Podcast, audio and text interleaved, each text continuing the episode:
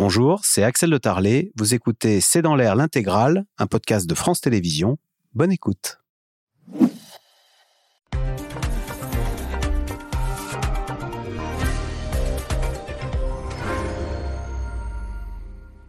Bonsoir à toutes et à tous. Plus de 1000 morts, un terrible séisme a ravagé la ville de Marrakech hier soir au Maroc, peu après 23 heures.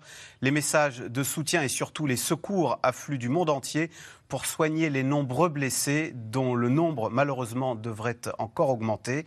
Question, dans quelle situation se retrouve aujourd'hui la ville de Marrakech et ses environs?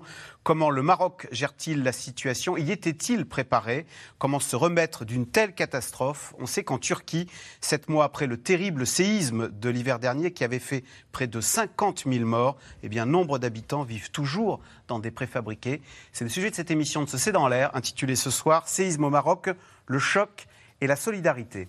Pour répondre à vos questions, nous avons le plaisir d'accueillir Boris Veliachev. Vous êtes architecte, ingénieur, expert en risque majeur.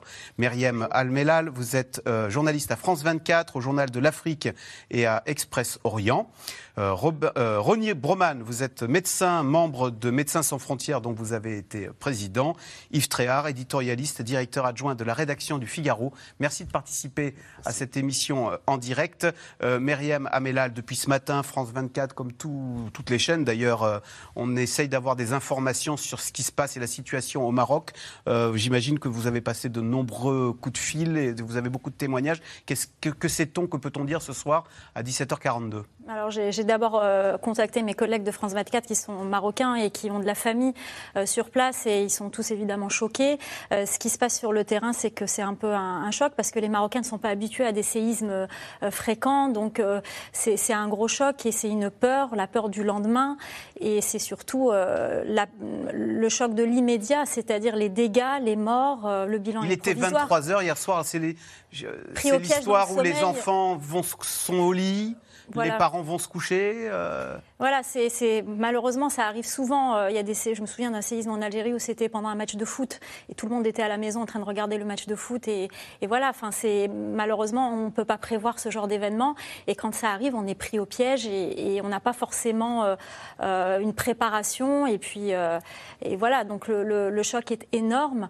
je pense que le euh, je pense que le, bilan va s'alourdir parce que c'est une zone aussi qui est montagneuse, qui est difficile d'accès, donc on n'a pas encore vraiment les chiffres. Et c'est là où est l'inquiétude. Boris Veliachev, c'est ça qui est euh, terrible avec les tremblements de terre, c'est qu'on ne peut pas les prévoir. Alors même si, ça paraît incroyable, mais j'ai bien revérifié, il, y a il y a des scientifiques en Italie qui ont été condamnés par la justice italienne parce qu'on les a accusés de ne pas avoir suffisamment prévu le fameux tremblement de terre de 2005 à L'Aquila qui avait fait 300 euh, morts. On leur a dit ils ont été condamnés pour euh, homicide par imprudence. Ça veut dire que ça peut un peu se prévoir quand même, les tremblements de terre. C'est pas que ça peut, ça peut se prévoir. Alors je trouve ça, personnellement, je trouve qu'avoir condamné des scientifiques, c'est un petit peu abusif, hein, très, très, franchement. Parce qu'il y a des autorités qui sont qui sont censés être au courant aussi. Mais c'est vrai qu'on ne peut pas prévoir un séisme. Ça, de toute façon, euh, il est impossible d'en prévoir. Par contre, on sait par expérience, mais c'est purement par l'expérience passée, en fait, qu'on est dans une zone sismique. Euh, ça, on sait. Il y a des zonages qui sont faits depuis longtemps, qui sont remis à jour à chaque gros séisme, d'ailleurs. Très souvent, ça a été le cas en Algérie, d'ailleurs. Après Boumerdès, on a revu le zonage de, toute la région nord-algérienne. Et, et, donc, euh, les autorités, l'ensemble des, personnes, les, les, codes de, parasismiques de construction, les normes euh, changent suivant la zone où on se trouve. Et ça, ça doit être appliqué. Et Marrakech, vous le saviez, c'était répertorié comme une zone euh, oui, à risque sismique on élevé. Sait, on sait depuis longtemps que le Maroc est sur, une, sur euh, comment un ensemble. Il y a un ensemble de failles à Maroc qui est assez important. Il y a tout un réseau. Hein. C'est tout l'Atlas en fait avec le, avec le Rif à la fin. Là, tout ça, ça, suit une ligne en fait qui, qui, qui va assez loin d'ailleurs. Et puis bon, il y a la, il y a la faille. C'est la, c'est l'Afrique en fait qui rentre dans le, sous le, le continent asiatique européen. Oui, c'est ça. Donc il y a deux plaques qui se rentrent dedans et ça fait plein de fissures de partout. Et le Maroc est, est rempli de ce genre de, de fissures. Alors, c'est un danger, c'est que ce n'est pas la faille principale. En général, dans les failles principales, on a des séismes avec des magnitudes très importantes, mais ils ont lieu de, euh, très profond. C'est-à-dire qu'en général, euh, il passe à travers plein de couches de roches, donc en surface, l'effet est parfois moindre. Mais là, avec ces petites failles dont le Maroc est couvert, les séismes sont très proches de la surface. Donc en général, l'intensité au, sol est très forte. On parle toujours de magnitude, mais la magnitude, ça intéresse surtout les géologues, pas les architectes ou les ingénieurs. Ce qui intéresse les architectes et les ingénieurs, c'est la magnitude, c'est l'énergie développée par le séisme. 7, c'est beaucoup. Oui, c'est euh, une grosse magnitude, mais l'échelle de magnitude n'a pas de limite. Hein. Euh, il faut savoir que ça augmente, euh, on multiplie par 30 à chaque, à chaque degré. C'est que si vous avez une magnitude 6 ou une magnitude 7, c'est 30 fois la, puissance. Et si vous multipliez par C'est pas linéaire, hein. c'est une échelle logarithmique, ça. comme les mathématiciens. Et c'est plus de 30 d'ailleurs. Et d'ailleurs, si vous, si vous augmentez deux niveaux, c'est multiplié par 1000. Donc ça va très très vite. Oui, c'est vraiment logarithmique. Euh, Yves Tréard, il y a beaucoup d'émotions en France parce qu'évidemment, on a une proximité avec le Maroc. D'ailleurs, on voit que Gad Elmaleh, qui est né au Maroc, là, fait, des, fait des appels aux dons. Emmanuel Macron, euh, évidemment, a, très vite réagi. Hein. Nous sommes tous bouleversés après le terrible, le séisme euh, au Maroc.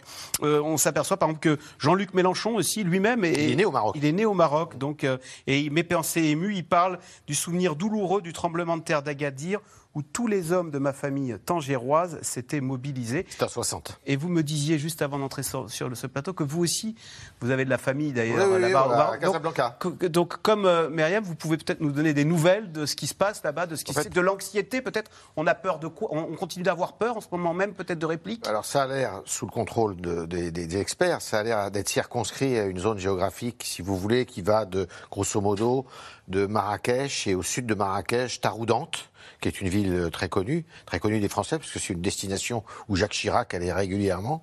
Euh, Ouarzazate, qui est euh, après l'Atlas, justement, il faut franchir l'Atlas pour aller à Ouarzazate. Donc c'est tout ce, ce, ce triangle-là qui, qui a été touché euh, en tous les cas la nuit dernière. Après, vous avez eu évidemment des secousses euh, et des. Euh, on l'a ressenti à Casablanca, qui est la capitale économique du, pays. On l'a ressenti un peu moins à Rabat. Donc ça veut dire que dès que vous avez eu l'alerte sur votre téléphone portable, comme de nombreux Français qui ont la famille au Maroc, téléphone. alors au milieu de la nuit On téléphone au milieu de la nuit, parce que de toute manière, je vais vous dire une chose, tout le monde est descendu dans la rue toutes les familles, avec les enfants. Les enfants dormaient, effectivement, comme vous l'avez dit. Les jeunes enfants dormaient. Euh, ils prennent les enfants, ils, ils, se mettent, ils essayent d'aller dans la rue parce que c'est là où ils estiment, je suis pas un spécialiste, mais qu'il y a le moins de, de risques possible parce que vous n'allez pas vous prendre les murs sur la tête, vous n'allez pas être enfoui. Et, et donc, euh, effectivement, il y a une grosse, euh, une grosse émotion de, de part et d'autre de la Méditerranée, puisque vous avez énormément de franco-marocains. Au Maroc, vous avez euh, euh à peu près 800 euh, 000 euh, franco-marocains. Vous avez 800 000 Marocains qui vivent en France, dont certains sont franco-marocains aussi. Vous avez 40 000, si on veut quelques statistiques, il y a 40 000 étudiants marocains qui travaillent en France, enfin qui, étudient en France. les écoles au Maroc, il y a 30 000 enfants français qui étudient dans des écoles euh, au Maroc, qui sont des écoles françaises pour la plupart, ou des, écoles internationales. Euh, donc il y a effectivement une grande proximité entre ces deux euh, pays, comme on a une grande proximité avec les trois pays du Maghreb, bien sûr, mais avec le Maroc encore un peu plus, parce que il n'y a pas eu, sauf actuellement, il n'y a pas eu les fâcheries qu'il y a pu y avoir avec l'Algérie. sauf que actuellement, les relations franco-marocaines sont, sont au frigidaire pour ne pas dire au congélateur. Même si le roi du Maroc était à Paris euh, le week-end dernier. Mais techniquement, on peut, le, le, le, réseau de téléphone n'a pas été coupé par le tremblement de terre. Vous avez WhatsApp. Euh, J'imagine qu'il y a 50 ou 60 ans, ça aurait été la galère pour. Euh, oui, même pas. Pour, en 2003, pour, le séisme de Boumerdès. Oui, parce qu'il y a eu un séisme en 2003 en, Algérie. Il n'y avait pas WhatsApp et moi j'ai mis une semaine pour joindre ma famille. Mais à Marrakech, le téléphone fonctionne encore? Alors, à Marrakech, je ne sais pas, à Casablanca, ça fonctionne. Ça fonctionne. Euh, Rémi Broman, une équipe de Médecins Sans Frontières est partie là-bas. Alors, on a coutume de dire, ça veut dire quoi que chaque, Parce qu'on parle des morts, mais on parle moins des blessés, qui sont euh, en nombre bien plus élevé et dont il faut s'occuper. Euh, on a coutume de dire dans ces catastrophes que chaque minute compte. Ça veut dire quoi, ça? Oui. D'abord, un, un, mot sur les blessés en général dans ce genre de situation. Ils sont, contrairement aux situations de conflit armé, ils sont moins nombreux que les morts les, séismes tuent plus qu'ils ne blessent. Et d'ailleurs, jusqu'au début des années 2000, pour des raisons qui sont, je crois, explicables, même si elles ne sont pas tout à fait expliquées, jusqu'au début des années 2000, euh, les équipes chirurgicales de Médecins sans frontières euh, rongeaient leurs freins, si j'ose dire, parce qu'elles n'avaient, euh, lorsqu'elles étaient envoyées sur place, pas grand-chose à faire, peut-être un petit coup de main, relever une équipe locale, mais vraiment euh, très peu de choses. Ce qui était nécessaire à apporter, c'était euh, des, des, des produits et des équipes capables d'assurer une certaine continuité de soins, ou de distribuer de l'eau potable, ou d'organiser... C'est tellement des- violent un, un tremblement de terre qu'au fond, il n'y a pas de demi-mesure. Vous êtes ou mort ou pas touché. Il n'y avait pas. Les choses ont changé et probablement, je disais que c'est probablement explicable. euh, Je parle sous le contrôle de mon voisin qui aura sans doute euh, euh, une, une- opinion plus arrêtée que moi là-dessus. Mais je pense que c'est en rapport avec l'urbanisation accélérée qu'on a observée ces, ces- dernières décennies, avec une certaine accélération dans les années 2000 qui donne lieu à un habitat en dur, mais assez mal scellé, assez mal, d'assez mauvaise qualité, qui s'effondre sur lui. Quand vous êtes dans un bidonville, si vous, c'était le cas par exemple à Port-au-Prince, en Haïti, 2011, 2010, en- le, le tremblement de terre de, de- de Port-au-Prince en 2010 a fait énormément de dégâts dans la partie bâtie de la ville, mais pas dans les bidonvilles qui cernent, enfin qui sont tout le long du littoral de, de- de Port-au-Prince. pourquoi? Parce qu'ils étaient à ciel ouvert? Parce que des, des, des, des, des comment dire, des abris en carton, en petites tôles, etc., au maximum, ils blessent très légèrement lorsqu'ils s'effondrent, mais ils n'écrasent personne. Alors que euh, lorsque vous avez du bâti en dur, avec des parpaings pas très bien scellés, qui s'effondrent, et bien là, vous avez euh, des morts ou des syndromes d'écrasement, ce qui est le- le- le- un, problème extrêmement difficile à, résoudre, parce que ça demande souvent une dialyse, une, une- une épuration extra-rénale, qui est pas facile à mettre en œuvre dans des circonstances d'urgence euh, comme cela. Bref, les euh, blessés sont en beaucoup plus grand nombre qu'auparavant, d'où l'importance d'amener sur place des équipes étrangères, alors qu'au au départ, enfin, Donc des départ, chirurgiens notamment. dans les années 80-90, les équipes chirurgicales étrangères étaient généralement inutiles. Aujourd'hui, elles sont très utiles parce qu'il y a des milliers de blessés. Et là, le, le bilan provisoire est de 1037, je crois 1037 morts. Enfin, ce chiffre très précis n'a pas grand sens. Euh, C'est un ordre de grandeur, bien sûr. L'habitude, euh, là je parle euh, d'après l'expérience des séismes précédents, c'est que euh, en- dans les dix jours qui suivent le séisme lui-même, on observe une très grande croissance du chiffre des, des Ce morts. chiffre du nombre de morts va continuer d'augmenter. Probablement, je dans- ne serais pas durant les dix prochains jours. 4 000, 5 000, parce que c'est en général ce qui se passe. Il y a des moments où ça peut ne pas se passer, c'est pas une règle absolue. Mais enfin, c'est le cas. Donc on va avoir plus de morts, donc forcément également euh, plus de blessés, quoique le bilan des blessés est fait euh, assez rapidement. Il va y avoir des gens qui vont être désencastrés, c'est-à-dire sortis des décombres par la population. N'oublions pas que c'est pour l'essentiel la population qui sauve ses voisins. hein, c'est le, le- les voisins sauvent les voisins. C'est vraiment la, la- la règle. Et ensuite, les forces militaires et les forces de police, dont le rôle est absolument irremplaçable. D'ailleurs, à Haïti, il n'y avait pas d'armée, et euh, les Haïtiens, d'une certaine manière, l'ont payé cher. Hein, L'armée haïtienne a été dissoute en 2014, pardon, en 1994. Ouais. Et en, en 2010, on, on l'a payé d'une certaine manière euh, euh, assez cher. Donc il va y avoir beaucoup de blessés, des gens à sortir des décombres. Les urgences, ce sont à la fois les désencastrements et euh, les interventions sur les blessés, soit intervention chirurgicale, soit intervention médicale d'urgence pour les, syndromes d'écrasement. Boris Veliachev, tout à l'heure, Yves Tréhard disait euh, que les gens allaient dans la rue en, en- en pleine, chercher des, des endroits en plein air, des parcs, des choses comme ça. Est-ce qu'il y a des réflexes, des choses à faire ou à ne pas faire? D'abord, qu'est-ce qui se passe là? Euh, Ça dure combien de temps un tremblement de terre Je crois que celui-là a duré 20 secondes. Euh, comment on réagit? On est sidéré et est-ce qu'on fait des erreurs? Est-ce qu'il y a des choses à faire ou à ne pas faire? Ah bien sûr, moi- qui ai vécu très longtemps au Japon, je sais que les Japonais sont très bien éduqués à ce niveau-là, puisque même des enfants de 6-7 ans arrivent à réagir très très bien. Donc ça s'apprend, il y a des réflexes à avoir. Le fait de sortir dans la rue, ça, Alors d'abord, les, les 20 secondes, on, Alors, les on 20 comprend qu'on un tremblement de terre ça- ou on se dit mais Ça, Dieu dé- ça dépend complètement des séismes. Il y a des séismes qui durent 5 secondes, il y en a des qui détruisent. euh, le- La moyenne des séismes puissants qui détruisent en général, enfin qui sont de l'ordre avec des, avec des magnitudes de 6, 7, 8, en général, c'est de l'ordre de, oui, c'est entre 10 et 20 secondes, quelque chose de 30 secondes maximum. Après, il y a ce qu'on appelle les méga-séismes, comme celui de 2011, qui sont des séismes qui dépassent des magnitudes de 9 et qui là sont des séismes qui durent 3. À Sendai, il a duré plus de 3 minutes. Celui du Chili en 1960, il a duré de 5 minutes. C'était le plus gros jamais enregistré hein, au niveau de la magnitude. Il était à 9,5 lui. 9,5 Oui, parce que là, le- il faut une dimension. La magnitude est fonction de la dimension de la faille qui bouge. Donc, euh, quand la faille est très grande, elle fait plus d'un millier, millier, de kilomètres, hein, ce qui a été le cas à Sendai, où pour avoir des magnitudes comme ça, il faut vraiment avoir une faille de plus de 1000 kilomètres.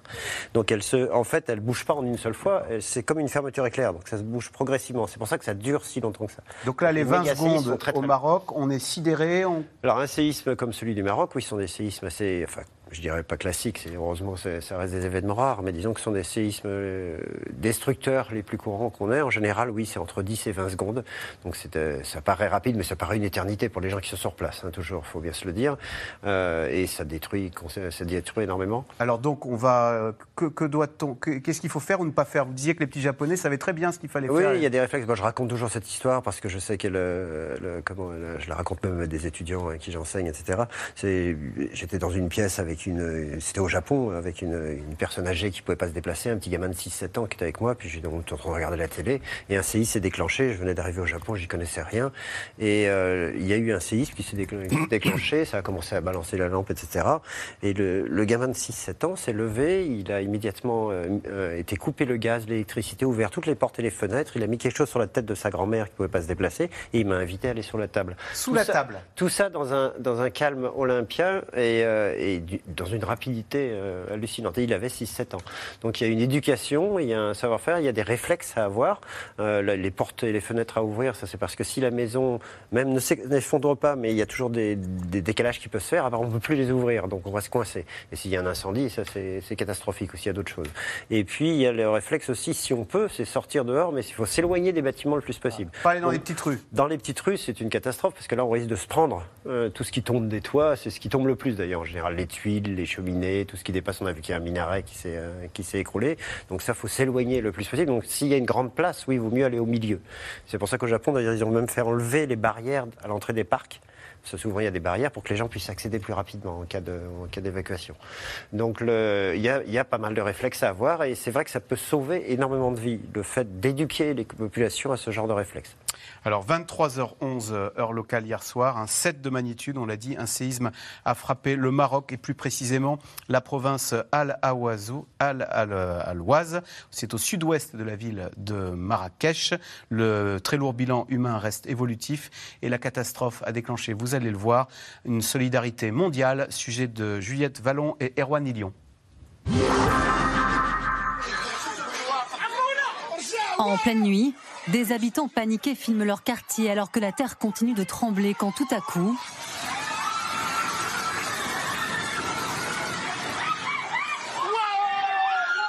Dans les rues de la ville rouge Marrakech, les habitants se précipitent dans la rue sous le choc. La force et l'intensité de ce tremblement ont été sentis dans notre immeuble presque trois fois. Les gens sont sortis dans la rue en panique. Et il y a des familles qui ont dormi dehors car nous avons eu très peur de la force de ce tremblement, comme si c'était un train qui passait à proximité de nos maisons. C'est la sensation que nous avons eue. L'épicentre du séisme d'une magnitude 7 sur l'échelle de Richter se situe au sud-ouest de Marrakech, dans la province d'Alaouz. Les secousses ont été ressenties jusqu'à Casablanca, la capitale économique du royaume. Dans la ville touristique de Marrakech, les dégâts sont immenses. Une partie d'un minaret s'est effondrée sur la célèbre place Djema El Fna. Une nuit d'horreur racontée par les habitants de la Médina. Nous remercions Dieu de nous avoir épargnés de la mort, car notre quartier a une infrastructure très médiocre. Les maisons étaient déjà dans un état fragile avant l'arrivée du séisme et les dégâts sont considérables. Ici même, dans cet endroit, nous avons perdu un voisin et là-bas, une jeune fille a perdu la vie, tandis que son frère a été blessé à la jambe. De nombreux bâtiments effondrés, et des secours à pied d'œuvre pour tenter de retrouver d'éventuels survivants. Avec une principale difficulté, atteindre les hameaux de montagne les plus isolés et nombreux près de l'épicentre du séisme. Sur ces images de la télévision marocaine, on peut voir des véhicules reculer alors que des pierres tombent sur la route. Situé à la frontière de plaques tectoniques, le Maroc avait déjà été touché en 1960.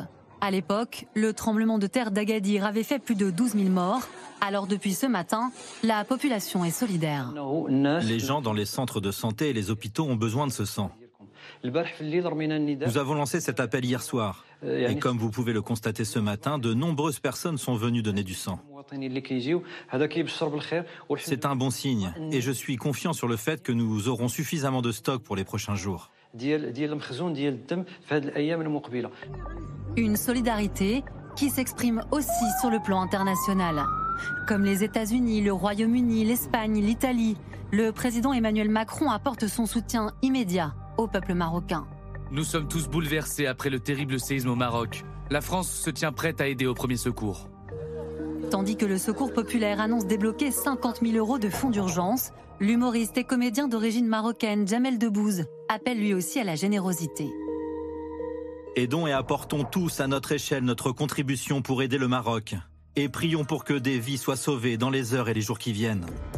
L'Algérie, qui avait rompu ses relations diplomatiques avec le Maroc en 2021, se dit aujourd'hui prête à fournir une aide humanitaire à son voisin. Le bilan provisoire du séisme dépasse désormais les 1000 morts et 1200 blessés. Myriam Amelal, euh, l'Algérie qui, euh, a mis du temps à, envoyer euh, ses condoléances d'ailleurs et son, offre de soutien au Maroc Alors par rapport à d'habitude, c'est-à-dire quand il y a un séisme, dans un, on l'a vu en Turquie, on l'a vu avec la Syrie, l'Algérie était le premier pays à envoyer un avion à Alep de secouristes et d'aide humanitaire. Oui, il y a eu un temps qui n'est pas tout à fait euh, compréhensible parce que l'Algérie est un pays qui a l'expérience des séismes, qui envoie régulièrement des équipes de secouristes, euh, que ce soit dans un pays arabe, un pays musulman ou même dans un pays euh, d'Amérique latine. L'Algérie propose toujours. Et là, c'est vrai qu'il y a eu un, temps un peu, un peu long par rapport à un pays voisin, pays frère. Pourquoi les relations sont-elles à ce point fraîches entre ces deux pays frères, comme vous venez Elles de le dire Elles sont très très mauvaises. On, a vu il y a quelques jours, c'était la semaine dernière, l'incident avec les jet skis. Il y a deux vacanciers franco-marocains qui ont été tués par des gardes-côtes algériens parce qu'ils évoluaient sur euh, les eaux territoriales algériennes. Absolument. Alors les relations ont toujours été tendues. Dès l'indépendance, en 63, il y a eu un conflit armé entre les deux pays, une question de, frontières. Euh, il y a souvent eu des conflits, ces deux pays rivaux dans le Maghreb. Euh, il y a une rivalité de leadership aussi. et en même temps, ces deux pays frères qui ont énormément de similitudes et les peuples sont proches. donc ça a toujours été compliqué. Il y a eu des problèmes aussi pendant le terrorisme où l'Algérie accusait le Maroc de d'armer les terroristes. Il y a eu souvent souvent, les relations ont été très tendues entre les deux pays, mais on revient toujours euh, à, une amitié. Mais c'est vrai que ces dernières semaines, ces derniers mois, euh, la situation est tendue à cause du Sahara occidental. Hein, la question parce que les deux pays revendiquent ce territoire, Absolument. le Sahara occidental. L'Algérie soutient l'indépendance du Sahara occidental. Le Maroc revendique le Sahara occidental comme étant euh, son, son, territoire. Et ce qui a aggravé la situation, c'est le rapprochement entre, entre le Maroc et Israël. L'Algérie aussi un pays qui soutient la cause palestinienne. Euh, donc ça, ça, a compliqué encore les relations. Et euh, il y a eu l'affaire Pegasus aussi. Donc ces dernières années, il y a eu pas mal d'affaires. Espion, hein. Ce logiciel espion. Donc il y a eu pas mal d'affaires qui ont empoisonné les relations. Et on peut comprendre, je pense qu'il y a eu des tractations très vite entre l'Algérie et le Maroc après le séisme, qu'on a proposé l'aide, mais en, pas officiellement. En revanche, les condoléances ont tardé à venir et c'est ça qui est un peu étonnant même si, in fine, quand même, l'Algérie l'amitié a repris le dessus sur les chicailleries. Et surtout que les opinions ne comprendraient pas. Il faut le souligner parce que euh, l'opinion publique algérienne, il n'y a qu'à lire sur les réseaux sociaux, soutient parce que l'Algérie a l'habitude des séismes, a l'expérience de ces drames et euh, il y a eu beaucoup de messages de soutien, de condoléances sur les réseaux sociaux. C'est une affaire très politique. Hein. Voilà. Euh, Joe Biden a envoyé immédiatement ses condoléances. Oui, alors bah, Joe, Biden, le Maroc. Joe Biden hérite d'une situation qui a été qui a été largement inspiré par euh, Donald Trump, puisque les accords d'Abraham, c'est Donald Trump.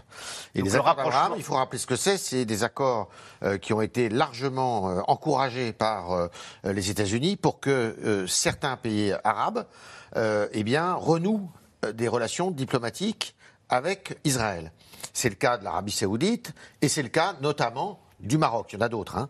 C'est le cas du Maroc. Et le Maroc où euh, historiquement il y avait une très grosse communauté euh, juive au Maroc euh, avant la guerre avant la guerre de, de 1967 c'est en fait bien après l'indépendance les, les, les, Marocains les, les, Marocains juifs étaient restés dans le pays mais c'est la guerre de 1967 qui les a fait partir pour beaucoup d'entre eux. Et beaucoup d'entre eux ont émigré d'ailleurs en Israël. Ils sont venus en France, ils sont, venus, ils sont allés aux États-Unis, au, Canada, mais beaucoup en Israël.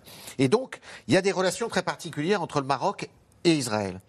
Et par ailleurs, alors donc les accords d'Abraham font que vous avez maintenant des relations diplomatiques entre l'État euh, hébreu et, euh, et, le Maroc, euh, et que il y a le, Israël a tout de suite envoyé d'ailleurs des messages de soutien à, à, Rabat et au régime au régime marocain. Alors ce qui est intéressant avec l'Algérie, c'est que les peuples s'entendent, mais c'est les, les, les c'est très politique. Alors il y a l'histoire du Sahara occidental avec le Front Polisario qui est, qui est, qui est soutenu par le gouvernement et, le président Tebboune, que j'ai interviewé. Vous voulez dire que les fameux indépendantistes du Sahara occidental, ils sont en sous-main soutenus par l'Algérie? Mais bien sûr. Alors, ils sont armés, soutenus, par l'Algérie. par l'Algérie.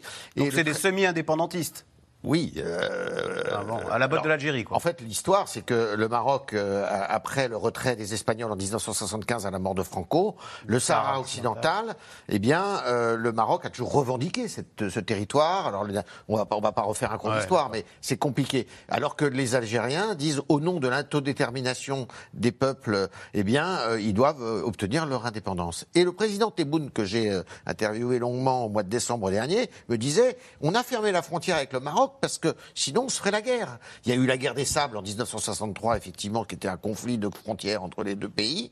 Et euh, il y a vraiment un différent euh, qui est très très profond et qui est historique entre les deux régimes, on va dire. Même si là, ils ont su mettre de côté euh, leurs différends pour venir en aide aux populations euh, du, de, marocaines. Euh, Boris euh, Veliachov, question téléspectateur.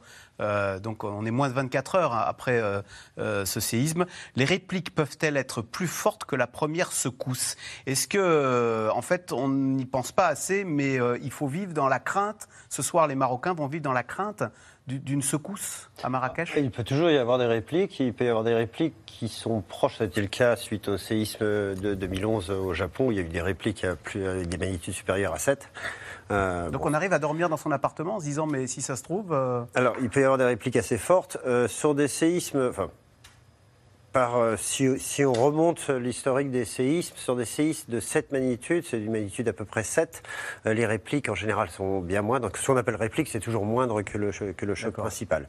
Maintenant, s'il peut y avoir un autre séisme, c'est-à-dire qu'un séisme peut décaler l'ensemble des failles de façon à créer des tensions dans d'autres failles qui font qu'elles lâchent. Et alors là, on a un second séisme. C'est plus une réplique, c'est un second séisme qui en fait qui a été déclenché plus ou moins par le premier. Donc ça, ça peut, ça peut se faire. C'est-à-dire que dans la région, un peu plus loin, dans une autre faille, un autre séisme se déclenche dans les jours qui suivent. Ça peut, mais ça peut être dans les heures qui suivent, comme dans les jours qui suivent, comme dans les années, comme dans un siècle. Ça, par contre, on ne peut pas le prévoir. Ronnie Broman, donc on, imagine ce soir les habitants de Marrakech qui vont passer leur deuxième nuit euh, d'anxiété.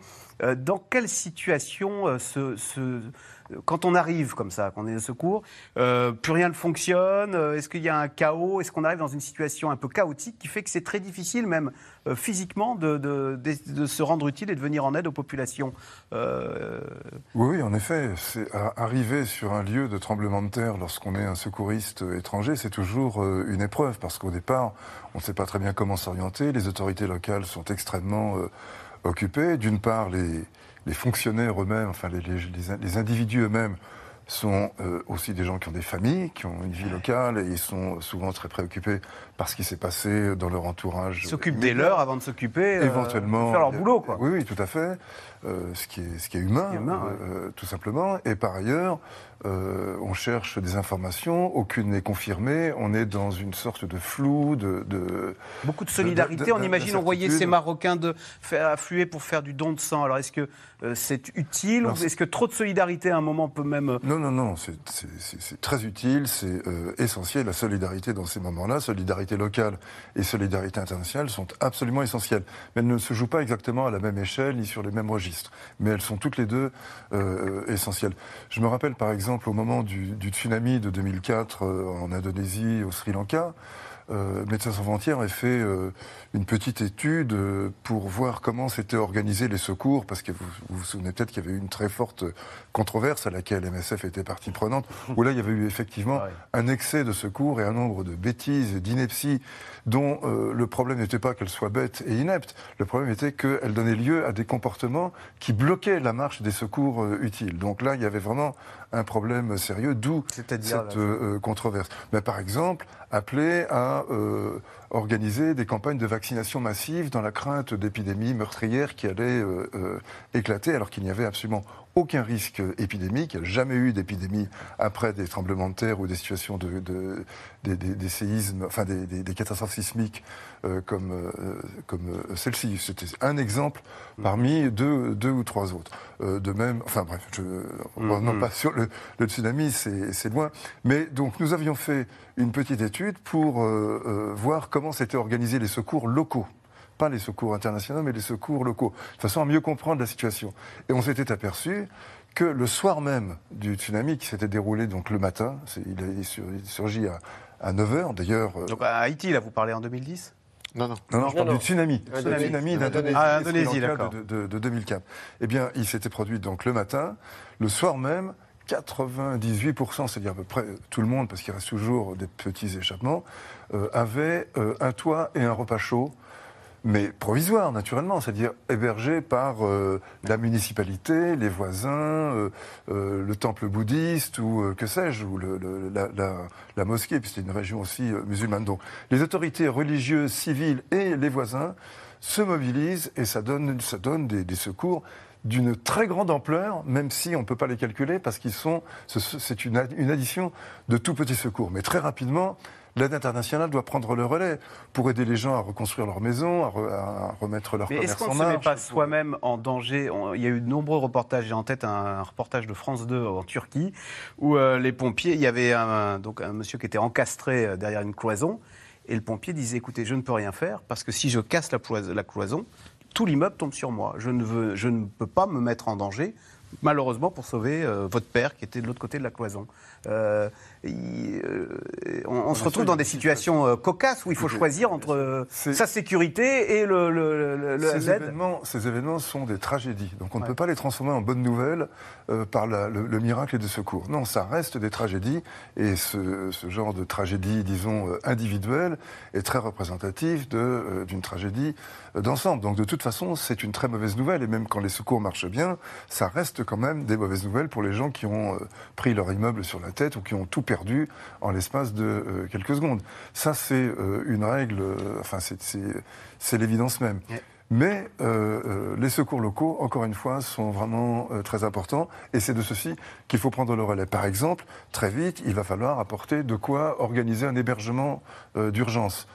Euh, hébergement d'urgence, dans ces circonstances-là, veut malheureusement trop souvent dire, on l'a vu en Turquie, on l'a vu à Haïti, on l'a vu dans bien d'autres pays, aux États-Unis, après, euh, après Katrina en Louisiane, hein, ça n'a pas été brillant, le- euh, les, les suites des secours déjà très chaotiques de Katrina. Malheureusement, les sans-abri restent longtemps des euh, sans-abri. Et là, la, la- la reconstruction est un problème extrêmement complexe. Myriam euh, Amelal, euh, vous parliez donc d'une solidarité internationale, mais d'abord la solidarité, elle est locale.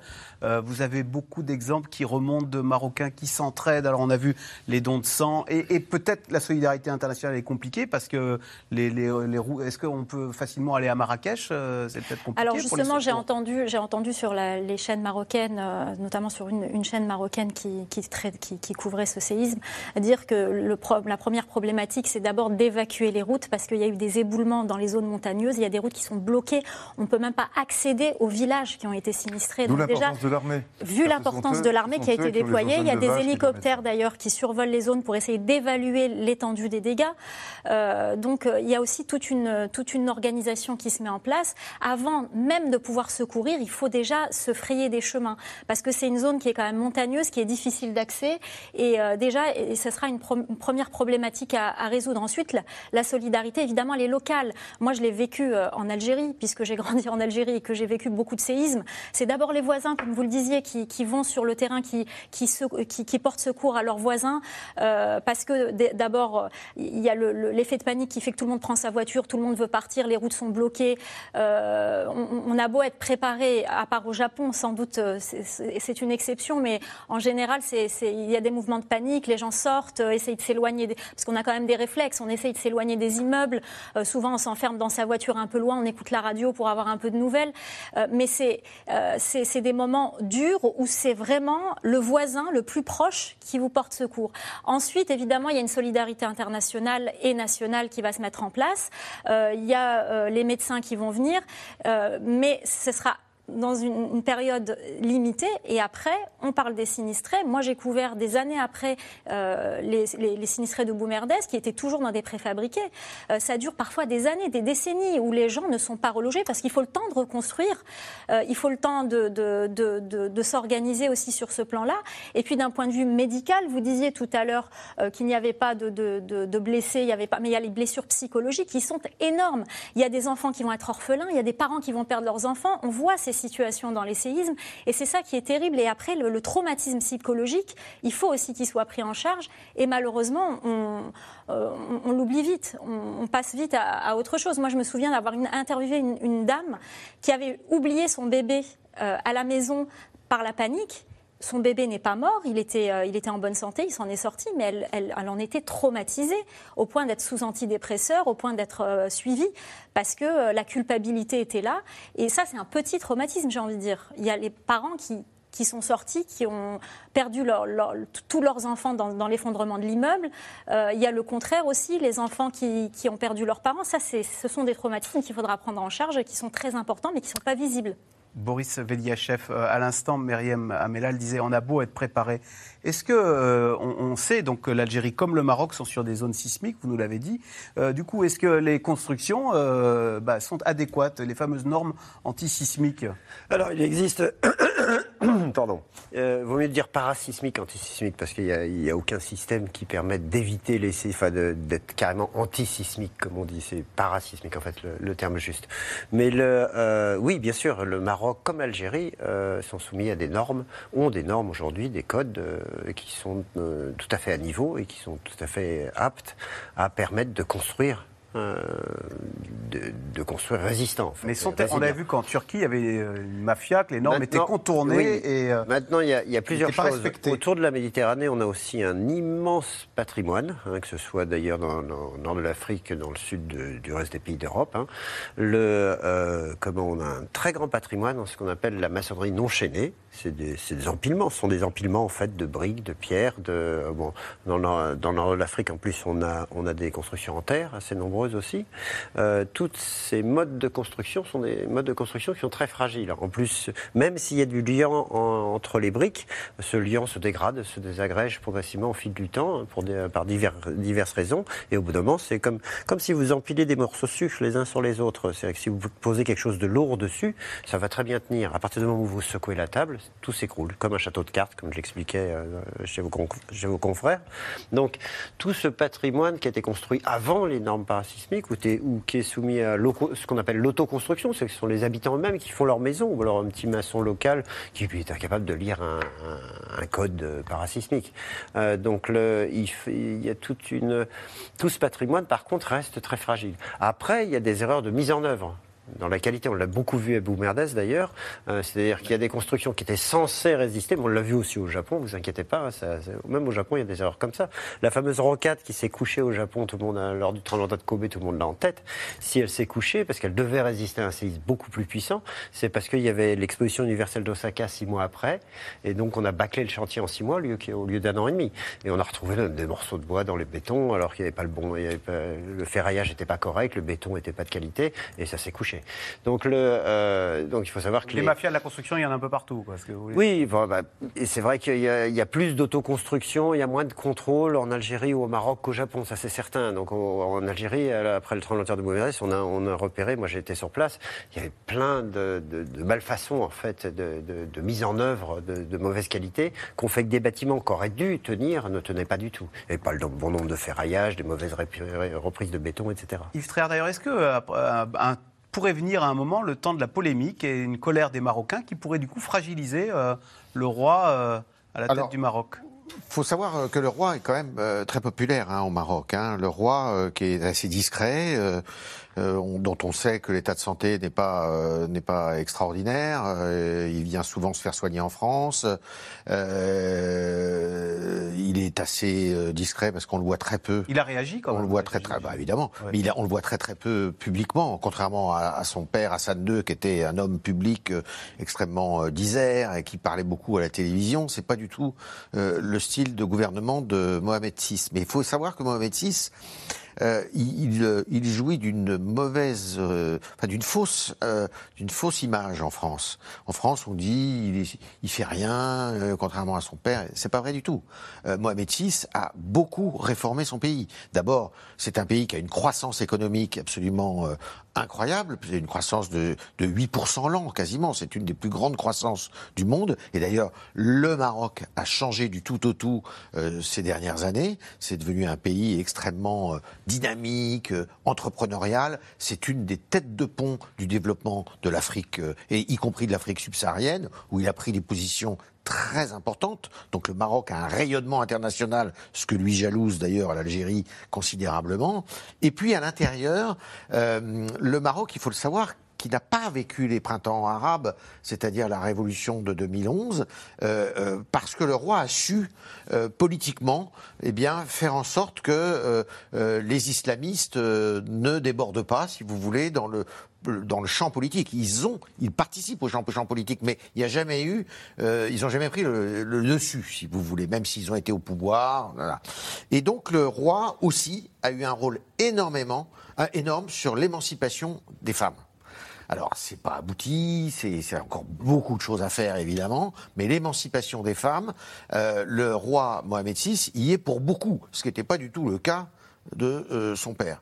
Donc euh, il est, euh, somme toute, assez populaire et il est un ciment, tout le monde le dit sur place, même ses opposants, il est un ciment essentiel pour le maintien du pays. Alors, en voyant ces images du Maroc, hein, tout le monde pense au séisme qui a eu lieu en Turquie en février dernier et qui a fait, lui, plus de 44 000 victimes. Retour sur cette catastrophe avec Alexandre Malesson et Ilana Azinko. Cinq mois après la catastrophe, c'est encore une ville sous les gravats dans laquelle Gorkan Ergin évolue.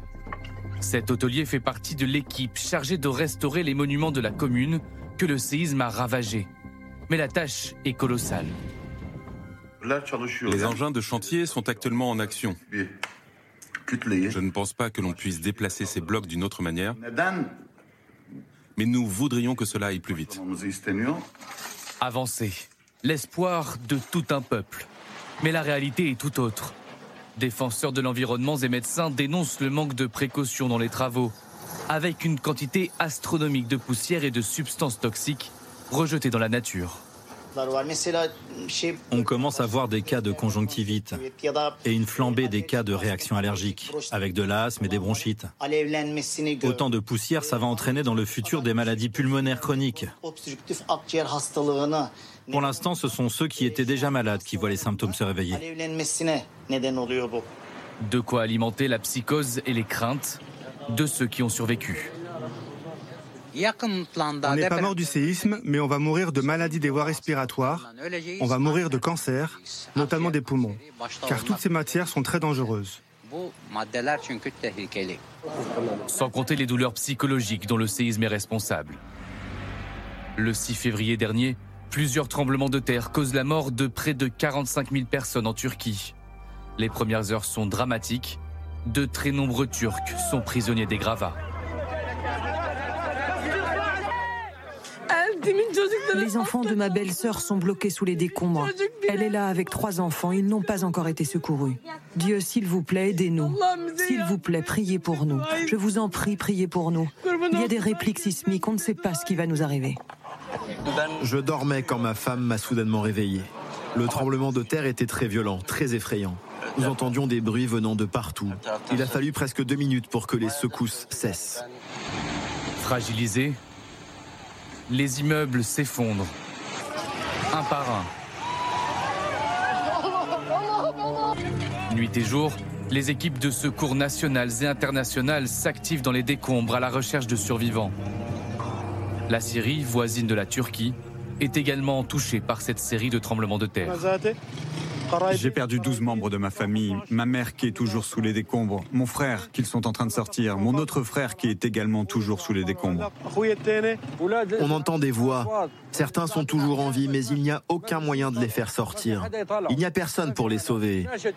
Très vite, en Turquie, le gouvernement est critiqué pour sa gestion de la crise.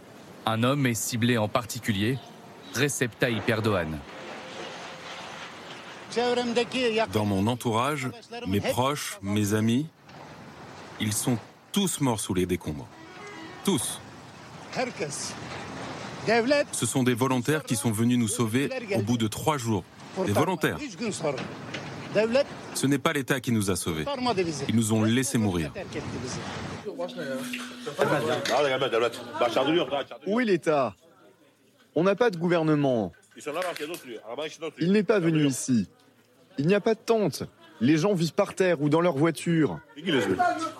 Mais le président turc ne plie pas. Il préfère dénoncer des attaques qu'il juge intéressées alors qu'il brigue un troisième mandat. Cette période est la période de l'unité. De l'unité. C'est le temps de la solidarité. Dans une telle période, je ne digère pas les campagnes vicieusement négatives menées au nom de simples intérêts politiques. Des critiques qui n'auront pas eu raison de l'homme d'État. Trois mois plus tard, Recep Tayyip Erdogan est réélu président de la République de la Turquie. Ronnie Broman, on entendait à l'instant euh, Erdogan dire cette période est la période de l'unité. De l'unité, vous me faisiez remarquer qu'il y a même une trêve avec les islamistes. En l'occurrence, là, la Turquie, ce tremblement de terre avait eu lieu euh, sur des territoires qui étaient euh, revendiqués, contrôlés hein, par des islamistes. Ça peut aller jusqu'à l'unité, elle peut aller jusqu'à la paix temporairement avec les islamistes? Non, l'unité, c'est trop dire en l'occurrence, mais la suspension des hostilités, ça c'est une règle, suspension humanitaire, des, hostilités explicitement humanitaires. Vous, avez des souvenirs de... Oui, oui, par exemple au Pakistan, dans les très grandes inondations de 2005 ou le tremblement de terre de 2010, euh, aussi l'inverse peut-être, mais enfin, en tout cas dans ces deux événements euh, catastrophiques, les islamistes, les différents groupes islamistes, ils sont nombreux et il y en a des ultra-radicaux euh, dans, le, dans le pays, avait euh, décrété une trêve au, terme de laquelle tous les convois de secours devaient pouvoir passer. On vous laissait passer Oui. mais pas seulement, des convois même de soldats américains pouvaient passer sans encombre, c'est-à-dire sans être, sans courir le risque d'être attaqués. Il était explicitement mentionné dans les communiqués de presse des organisations islamiques, des, talibans, qu'il euh, n'y avait pas d'entrave de, à poser. Par contre, on le voit dans, dans les rapports en traitant, on parlait de l'Algérie et du Maroc, entre le Pakistan et l'Inde, les tensions sont évidemment nombreuses, récurrentes. Et pour arriver sur le plateau du Cachemire, la trajectoire depuis l'Inde est beaucoup plus pratique que la trajectoire depuis le Pakistan. C'est un haut plateau qui est euh, légèrement déclive. Pas que les Indiens n'ont pas laissé passer les convois. Non, c'est pas les Indiens, c'est les, ce sont les Pakistanais qui ont empêché les convois indiens parce qu'il n'était pas question, ah. évidemment des convois militaires. Seuls les militaires peuvent, peuvent déclencher une logistique de, des colonnes de camions, des colonnes d'engins de levage, etc.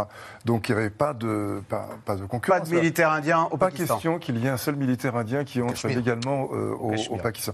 Donc on voit que les tensions sont parfois déroutantes. C'est-à-dire, elles se, elles se détochent, elles se, elles se relâchent là où on ne les attendait pas et elles s'accroissent là où on aimerait qu'elle se, détende au contraire. Myriam Amelal, pour revenir sur le reportage qu'on a vu, question téléspectateur, où en est la reconstruction en Turquie après le dernier séisme, donc de février dernier hein? C'est un peu, c'est encore un peu tôt pour parler de reconstruction. Il y a encore euh, des sinistrés qui ont passé leur été euh, euh, dans, dans, les préfabriqués. la situation est encore à l'état enfin, pratiquement du début. Il faut, il faut du temps pour reconstruire. C'est ça qu'il faut comprendre. Il faut des, des années.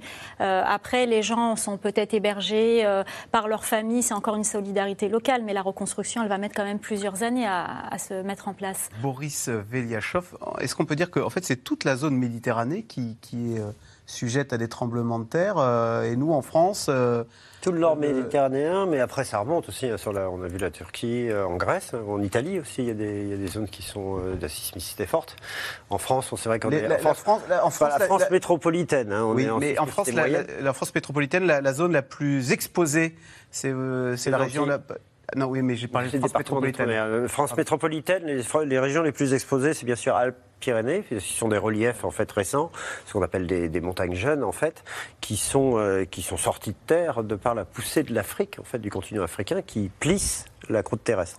Donc les, Alpes et les Pyrénées, c'est caractéristique. Donc ce sont des zones qui sont sismiques, hein, de Grenoble jusqu'à la, jusqu'à, jusqu'à tout le. 1909, 300 morts dans un tremblement de terre à Lambesque, en Bouches-du-Rhône. Oui, c'est ça, oui. Donc toute cette région-là est sismique. On retrouve des zones sismiques aussi du côté d'un petit peu de l'Alsace. On en retrouve euh, des légères euh, de, à l'ouest aussi. Ben, récemment, il y a eu un séisme là, euh, commençant sur la côte ouest. on en trouve un petit peu en Bretagne, donc ça, ça dépend. Il y a différentes zones. La France est zonée aussi, un zonage complexe. Bon, c'est vrai que la France métropolitaine, on reste en sismicité moyenne au maximum. Après, on a des sismicités fortes équivalentes à celles au Japon, aux dans, aux Antilles par exemple. Oui. Alors, Alger a donc proposé son aide à Rabat, alors que les relations entre les deux pays sont toujours extrêmement tendues. La crise entre les deux voisins fait partie des dossiers brûlants du roi du Maroc qui vient de fêter ses 24 ans sur le trône. Sujet de Théo Manval et Michel Bouilly. C'est un Mohamed VI très amaigri qui est apparu cet été à la télévision marocaine. Pour son discours de la fête du trône, le souverain, qui a fêté ses 60 ans, s'est montré volontariste.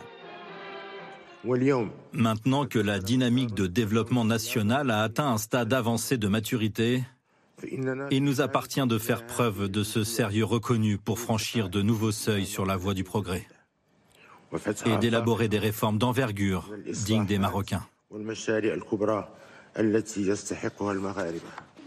Depuis son retour au pays au printemps, après une longue et mystérieuse absence, le roi du Maroc se montre beaucoup inaugure des campus, lance des opérations caritatives, célèbre la première voiture Made in Maroc, comme pour couper court aux spéculations sur sa santé et à ses séjours à l'étranger qui interrogent la presse internationale.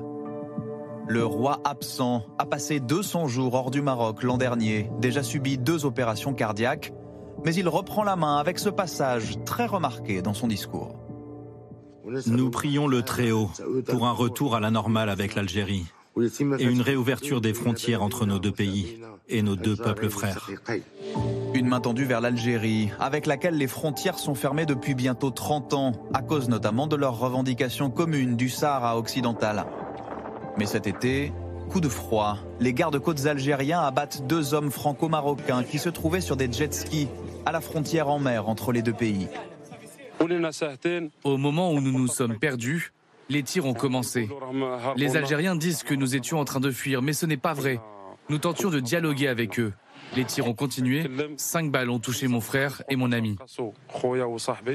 Alger assure que des sommations avaient été lancées et que la zone est très prisée des trafiquants de drogue. Mais à Rabat, la colère monte. Des manifestations ont lieu pour demander des comptes. Nous dénonçons le crime de l'État algérien. Cet acte est un crime d'État par excellence. Ces jeunes sans défense n'auraient pas dû être tués d'une manière aussi horrible et brutale. C'est une violation des lois internationales. Ni le roi, ni le gouvernement marocain n'ont réagi pour ne pas envenimer un peu plus une situation qui s'était déjà tendue quelques semaines avant le discours de Mohamed VI. Après les États-Unis, Israël annonce reconnaître la souveraineté du Maroc sur le Sahara occidental, suscitant la colère d'Alger. Cette position sera reflétée dans tous les actes et documents pertinents du gouvernement israélien. Elle sera transmise aux Nations Unies, aux organisations régionales et internationales dont Israël est membre, ainsi qu'à tous les pays avec lesquels Israël entretient des relations diplomatiques. Pour Mohamed VI, c'est un succès supplémentaire, alors qu'il y a quelques mois, l'Espagne s'est elle aussi alignée sur les revendications marocaines au Sahara occidental. La fin d'une crise diplomatique entre les deux pays. En février, le Premier ministre Pedro Sanchez est même venu signer des accords économiques en grande pompe à Rabat. Cette réunion est exceptionnelle parce que nous posons les bases de quelque chose d'important. Nous posons les bases du type de relation que nous voulons pour l'Espagne et le Maroc dans le présent et dans le futur. Avec la France, en revanche, le dialogue reste tendu. Emmanuel Macron refuse jusqu'ici de prendre position sur la question du Sahara et n'a pas goûté non plus le possible espionnage de son téléphone par le Maroc dans le scandale Pegasus. Paris et Rabat s'opposent aussi sur le renvoi des immigrés clandestins. Mais il y a dix jours, le chef de l'État a dit vouloir ouvrir de nouveaux échanges. la relation, les relations bilatérales ne sont pas au niveau où elles devraient être. Et je souhaite que d'ici à la fin de l'année, sous l'autorité de la ministre, soit consolidé un agenda de, de relance intergouvernementale avec toute la région ou plus largement. En attendant, Mohamed VI serait en ce moment même en France, mais pour une visite privée, à l'agenda non dévoilé, et qui fait surgir à nouveau des questions sur son état de santé. Question téléspectateur euh, Myriam Amelal. Comment le roi du Maroc va-t-il gérer cette catastrophe? On a vu cet été des images de touristes euh, par 50 degrés. Il y a une sécheresse épouvantable. Hein. Euh, enfin, je veux dire, cette catastrophe vient se gréver sur une situation, un été compliqué. Alors, effectivement, il y a une situation qui est compliquée parce qu'il y a la sécheresse. Euh, je crois que l'agriculture représente 14% euh, du PIB, euh, c'est pas rien. il y a aussi eu des années qui sont succédées qui ont été compliquées. Il y a eu le Covid qui a ralenti le tourisme, qui est aussi un des moteurs de l'économie marocaine. il y a la guerre en Ukraine qui a eu des conséquences sur de nombreux pays d'Afrique du Nord, y compris. donc, il y a toutes ces, conjonctures qui font que ça, complique la donne et que ça sera compliqué très probablement pour le du Maroc. Seulement, il faut quand même bien garder en tête, il ne faut pas regarder euh, ce pays avec un prisme occidental. D'abord, c'est un pays musulman. On l'a vu aussi en Turquie. Erdogan a été réélu. parfois, nous, on ne comprend pas. Mais euh, ce genre de catastrophes naturelles sont acceptées par les populations qui sont très pieuses et qui considèrent que c'est la volonté divine. Et il y a une résilience qu'on ne trouve pas forcément euh, chez nous. Donc, il y a une acceptation, notamment sur les, les premières années de, du séisme. Et puis, le, le royaume marocain, c'est pas les pétromonarchies du Golfe qui ont été, je dirais, euh, où, les, les, souverains ont été placé, enfin créé de toutes pièces. C'est un royaume qui date de, 780. 780. Euh, voilà, et le roi se revendique descendant du prophète. donc il y a quand même le royaume chérifien. Donc il y a quand même une histoire de ce royaume euh, qui est ancrée et le roi ne sera pas fragilisé euh, de manière facile. On a vu, vous l'avez dit tout à l'heure, pour les, printemps arabes, le, Maroc a été épargné. il y a quand même une forte admiration et, et amour des Marocains de leur royaume, une fierté aussi de cette histoire. Donc, euh, euh, effectivement, la tâche sera dure pour le roi du Maroc parce que les crises se multiplient et, se greffent les unes aux autres, mais euh, il faut quand même essayer de, voir ça avec un, autre prisme. Et on ne peut pas évidemment anticiper une fragilisation du royaume comme ça, mais ça peut arriver parce qu'effectivement, il y a la sécheresse, il y a le, tourisme aussi, il y, a, toutes ces questions. D'ailleurs, juste une info que j'ai pu voir sur les chaînes marocaines tout à l'heure, euh, les autorités marocaines sont très soucieuses des touristes Alors à les touristes, justement, ils veulent tous rentrer, ils se précipitent à l'aéroport pour rentrer. En tout cas, les autorités marocaines sont très soucieuses de leur bien-être et euh, j'ai vu euh, tout à l'heure sur une chaîne marocaine un dispositif pour aider les touristes à joindre leur famille, à être hébergés s'ils ont des problèmes d'hébergement, etc. Donc le Maroc ne perd pas de vue que le tourisme est important, qu'il y a aussi beaucoup de gens qui ont des résidences secondaires d'Européens qui ont des résidences secondaires au Maroc, notamment à Marrakech, les fameux Riyad. Donc le Maroc reste très euh, alerte euh, par rapport à ça et je pense que le roi tentera en tout cas de faire le nécessaire pour, euh, éviter justement une fragilisation du royaume. Yves Tréhard, d'un mot, on a vu Emmanuel Macron avec Mohamed, Mohamed VI, le roi du Maroc, devant pour inaugurer un TGV.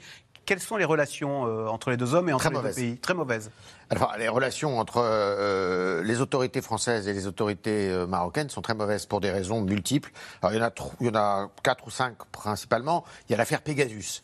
Alors, l'affaire Pegasus, c'est un logiciel israélien qui a été acheté par plusieurs pays, dont, le Maroc. Et avec ce logiciel, ils auraient écouté des, enfin, des, des, des, des, personnalités françaises, des journalistes, et le président de la République, le président. Euh, les Marocains auraient mis sur écoute Emmanuel Macron. Alors, selon certaines conditions, euh, le détail reste à définir, mais effectivement, ça peut pas faire plaisir. Ça, c'est une chose. Vous avez euh, une deuxième raison qui a été celle des visas. Euh, les visas, comme vous le savez, l'année dernière, le président de la République a demandé à ce qu'on réduise de moitié les visas accordés aux Algériens et euh, aux Marocains parce qu'ils estimaient que les autorités de ces deux pays ne jouaient pas le, jeu dans le rapatriement euh, des gens qui étaient jugés indésirables en France ou des clandestins. En France. Et alors ça, ça, a beaucoup fâché les autorités marocaines, notamment les, étudiants marocains, parce que c'était très pénalisant pour eux. Il y a une grosse communauté d'étudiants marocains qui, qui d'ailleurs viennent en France, mais après repartent souvent dans leur pays pour travailler. Et puis il y a une troisième raison, euh, il y en avait une troisième qui était celle des services secrets marocains qui avait été malmené par les Français dans les années 2010. Et puis alors la quatrième raison, c'est l'Algérie. C'est-à-dire que euh, le fait que la France, avec le voyage du président de la République à Oran euh, en, à l'été 2022, euh, a pas du tout été apprécié euh, parce que si on se rapproche de l'Algérie, ça veut dire qu'on adhère à la politique. On a choisi son camp. du Polisario euh, sahraoui et qu'on s'éloigne des Marocains. Alors c'est une histoire euh, je dirais, entre cousins. Euh, Alors, les relations euh, aujourd'hui sont au point mort. Il n'y a pas d'ambassadeur du Maroc à Paris depuis le début de l'année. Il n'y a pas d'ambassadeur du Maroc à Paris. Euh, et euh, évidemment, il veut remettre ça euh, d'aplomb, le président de la République. Ça ne va pas être simple parce que je crois que du côté des autorités marocaines, il y a beaucoup de choses qui, sont quand même compliquées à régler. D'un mot, Myriam Amelal, on parlait de la santé chancelante de Mohamed VI. Est-ce que sa succession est assurée si devait y avoir un accident ou un drame Le fils est, régulièrement mis en avant. Euh, je pense qu'il y, y a, aussi, euh, je pense que le royaume est, conscient que le, roi est malade, etc. Donc on voit régulièrement son fils. Euh, il est formé, si je ne me trompe pas, il l'envoie à des événements. Il, je crois qu'il a assisté il a 20 ans. Au, à des mariages princiers, etc. Donc il est mis sur le devant de la scène. On dit qu'il a le même caractère que son grand-père. Et il lui ressemble beaucoup physiquement d'ailleurs. Allez, tout de suite on revient à vos questions. Merci d'avoir écouté C'est dans l'air. Comme vous le savez, vous pouvez désormais écouter l'intégrale, mais aussi l'invité ou vos questions à nos experts. Tous ces podcasts sont disponibles gratuitement sur toutes les plateformes de streaming audio. Et pour le replay vidéo, c'est sur France.tv, bien évidemment. À bientôt.